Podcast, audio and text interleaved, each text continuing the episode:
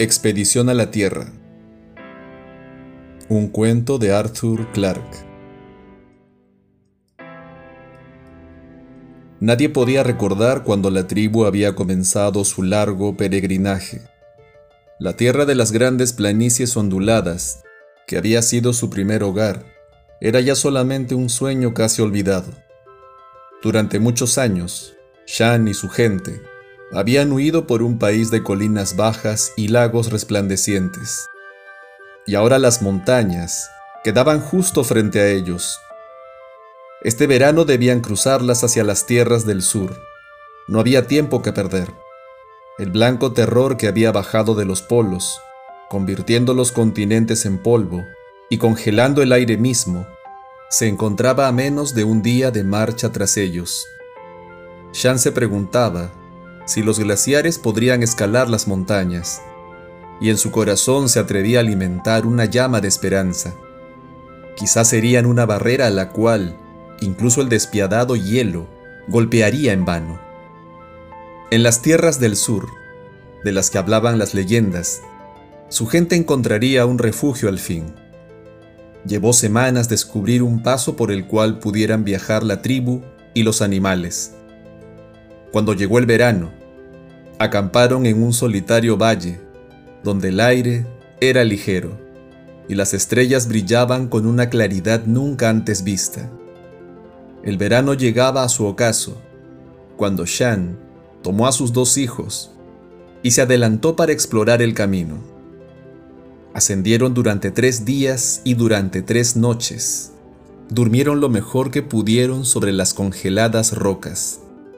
Y a la cuarta mañana, no había nada delante de ellos, más que una suave pendiente hacia un montículo de piedras grises, erigido siglos antes por otros viajeros. Shan sintió que temblaba, pero no de frío, mientras caminaban hacia la pequeña pirámide de piedras. Sus hijos se habían quedado atrás. Nadie hablaba, pues había demasiado en juego. En poco tiempo sabrían si todas sus esperanzas habían sido traicionadas. Al este y al oeste, la pared de montaña se curvaba, como si abrazara la tierra a sus pies. Debajo yacían incontables kilómetros de sinuosa llanura, a través de la cual serpenteaba un río, en sorprendentes meandros. Era una tierra fértil, en la que la tribu podría cultivar sabiendo que no habría necesidad de huir antes de que llegara la cosecha. Entonces Shang volvió sus ojos hacia el sur y vio la ruina de todas sus esperanzas, pues allí, en la orilla del mundo, brillaba esa luz de muerte que tantas veces había visto en el norte, el fulgor del hielo en el horizonte. No había camino hacia adelante durante todos los años de huida, los glaciares del sur habían estado avanzando para encontrarse con ellos. Pronto serían aplastados por las movedizas paredes de hielo. Los glaciares del sur alcanzaron las montañas, una generación después.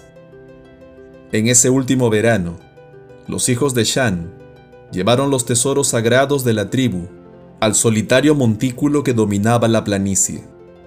El hielo que antes había brillado en el horizonte se encontraba ahora bajo sus pies. Para la primavera, seguramente estaría estrellándose contra las paredes de las montañas. Nadie comprendía los tesoros ahora. Pertenecían a un pasado demasiado distante para el entendimiento de cualquier hombre. Sus orígenes se perdían en las brumas que rodeaban a la Edad de Oro. ¿Y cómo habían llegado a esta tribu errante? Era una historia que jamás podría ser contada, pues se trataba de la historia de una civilización que había quedado más allá del recuerdo. Antes, estas tristes reliquias habían sido atesoradas por una buena razón. Sin embargo, ahora se habían vuelto sagradas, a pesar de que su significado se había perdido. La impresión de los viejos libros se había desvanecido hacía siglos, aunque la mayoría de las inscripciones eran aún visibles, si es que había algo que leer. Pero muchas generaciones habían pasado desde que alguien habría sabido utilizar un juego de logaritmos de siete cifras, un atlas del mundo y la partitura de la séptima sinfonía de Sibelius, impresa, según la solapa, por H, K, Chu e hijos, en la ciudad de Pekín, en el año 2371 DC. Los viejos libros fueron colocados reverentemente en la pequeña cripta construida para recibirlos. Siguió una heterogénea colección de fragmentos, monedas de oro y platino, una lente de teléfono rota, un reloj de pulsera, una lámpara de luz fría, un micrófono, la navaja de una afeitadora eléctrica, algunos diminutos tubos de radio, los restos olvidados cuando la gran marea de la civilización hubo menguado para siempre. Todos estos tesoros fueron cuidadosamente almacenados en su lugar de reposo. Entonces vinieron tres reliquias más, las más sagradas de todas, por ser las menos comprendidas. La primera era una pieza de metal de extraña forma, que mostraba la coloración del calor intenso. A su manera se trataba del más melancólico de todos estos símbolos del pasado, pues representaba el mayor logro del hombre y el futuro que pudo haber conocido. El pedestal de caoba, sobre el cual estaba montada, llevaba una placa de plata con la inscripción Encendedor auxiliar del chorro de estribor de la nave espacial Estrella Matutina, Tierra, Luna, 1985 después de Cristo. Después siguió otro milagro de la ciencia antigua, una esfera de plástico transparente incrustada con piezas de metal de formas raras. En su centro había una pequeñísima cápsula de un radioelemento sintético, rodeada por las pantallas convertidoras que desplazaban su radiación muy por debajo del espectro. En tanto que el material siguiera activo, la esfera sería un diminuto transmisor de radio que emitía energía en todas direcciones. Solo se habían fabricado unas cuantas de estas esferas.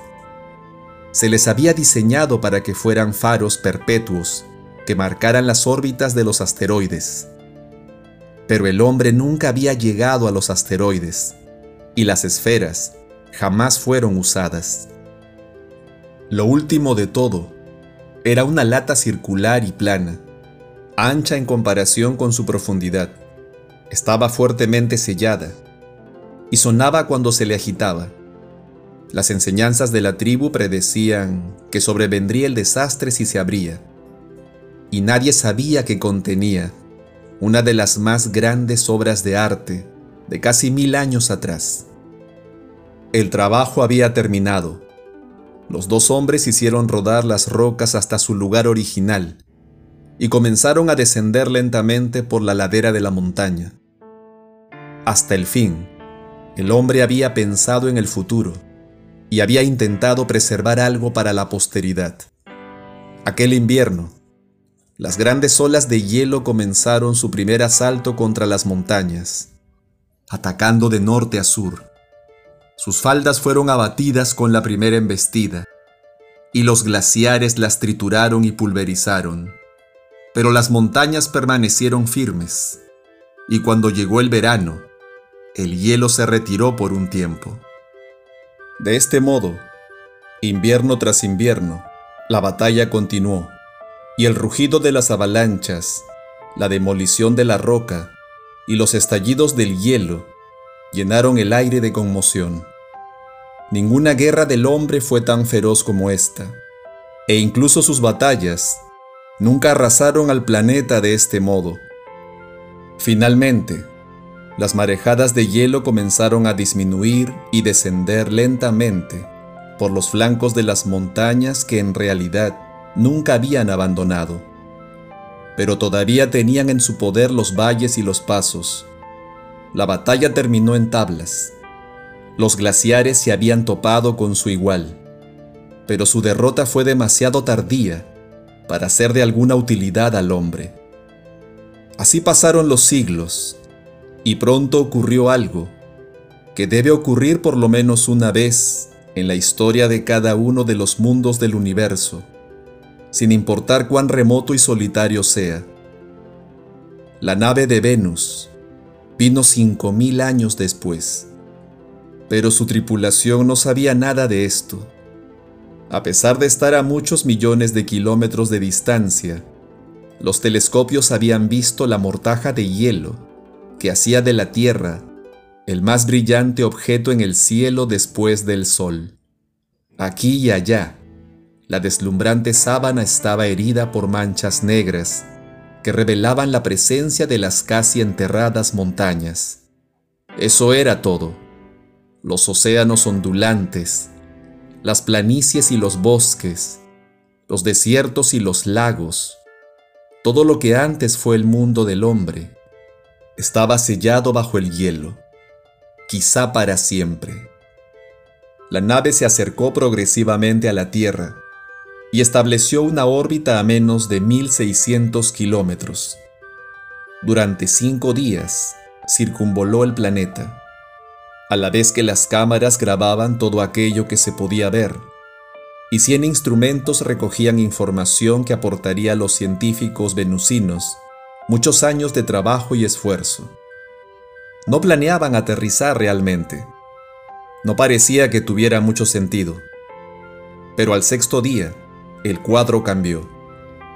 Un monitor panorámico llevado al límite de su capacidad de amplificación pudo detectar la agonizante radiación del faro de 5.000 años de edad. A través de los siglos, este había estado enviando su señal con fuerza, cada vez más debilitada, pues su corazón radioactivo se debilitaba continuamente. El monitor se inmovilizó sobre la frecuencia del faro. En la sala de control, una campana sonó reclamando atención. Poco tiempo después, la nave venusina se liberó de su órbita y se dirigió rumbo a la Tierra, hacia una cordillera montañosa que todavía se erguía orgullosamente por encima del hielo un montículo de rocas grises que los años casi no habían tocado.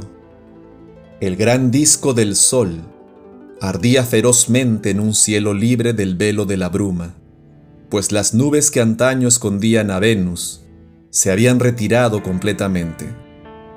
Cualquiera que hubiese sido la fuerza que causó el cambio en la radiación solar, había condenado a una civilización, pero dio origen a otra.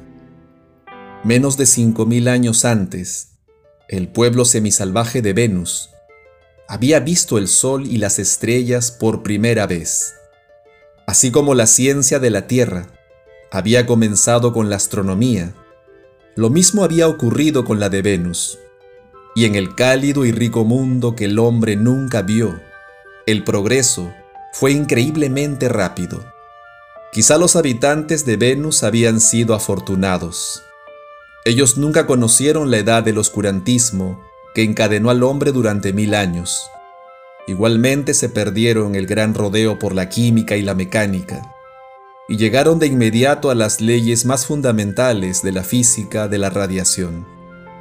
En el periodo de tiempo que le llevó al hombre evolucionar de las primitivas pirámides a las naves espaciales de propulsión a chorro, los venusinos habían pasado del descubrimiento de la agricultura a la antigravedad misma, el secreto esencial que en la Tierra el hombre nunca logró.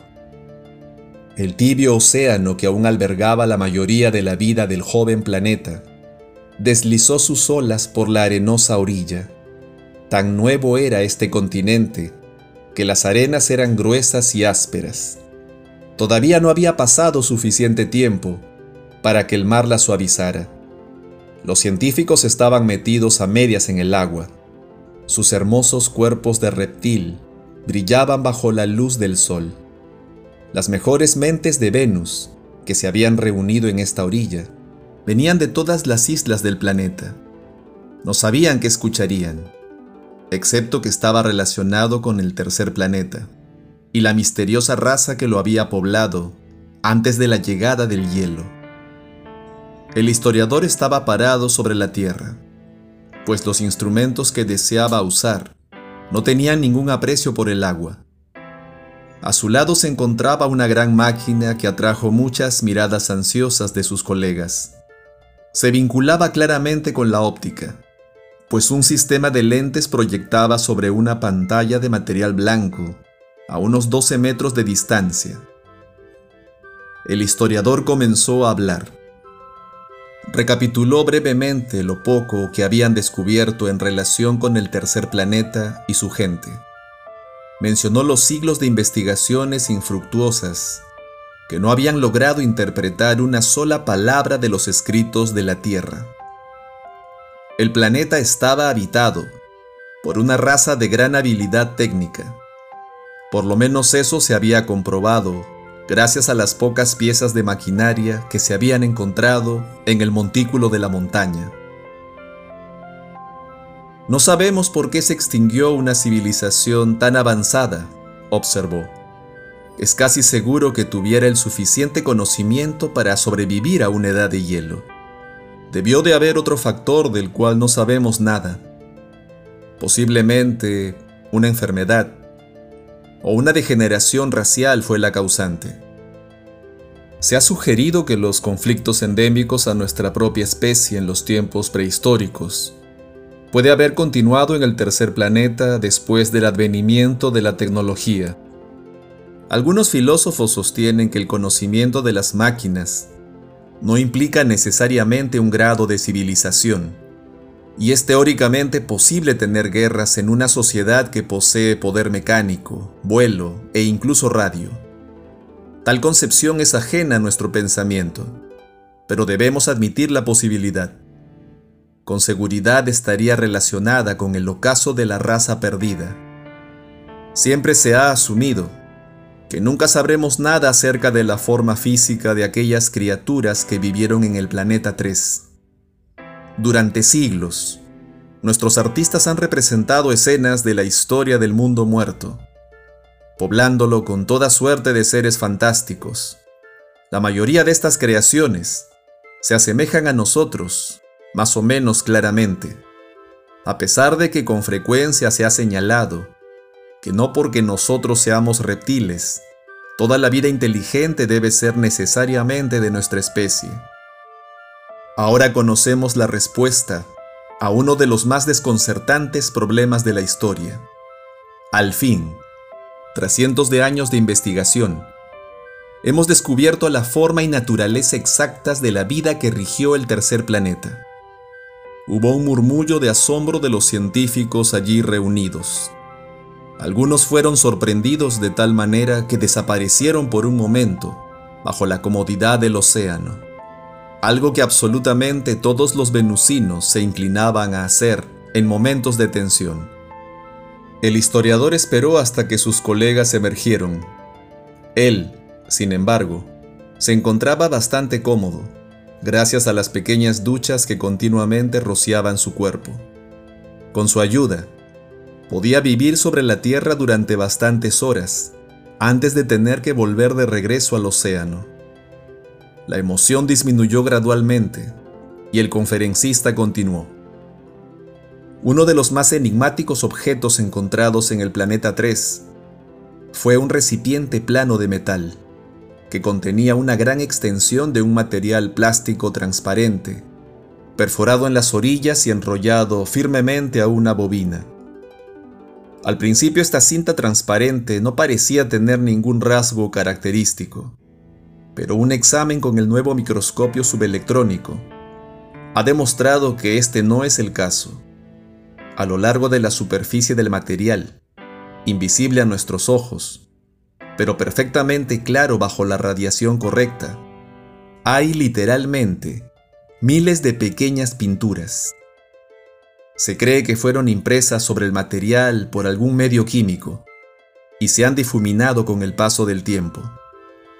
Aparentemente estos cuadros componen un registro de la vida del tercer planeta, en la cumbre de su civilización. No son independientes. Las pinturas consecutivas son casi idénticas y difieren únicamente en el pequeño detalle del movimiento. Solo es necesario proyectar las escenas en una rápida sucesión para provocar una ilusión de movimiento continuo. Hemos fabricado una máquina para hacer esto, y tengo aquí una reproducción exacta de la secuencia de cuadros. Las escenas de las que ahora serán testigos nos llevan muchos miles de años atrás, hacia los días grandiosos de nuestro hermano planeta. Muestran una civilización compleja, muchas de cuyas actividades solo podemos comprender vagamente.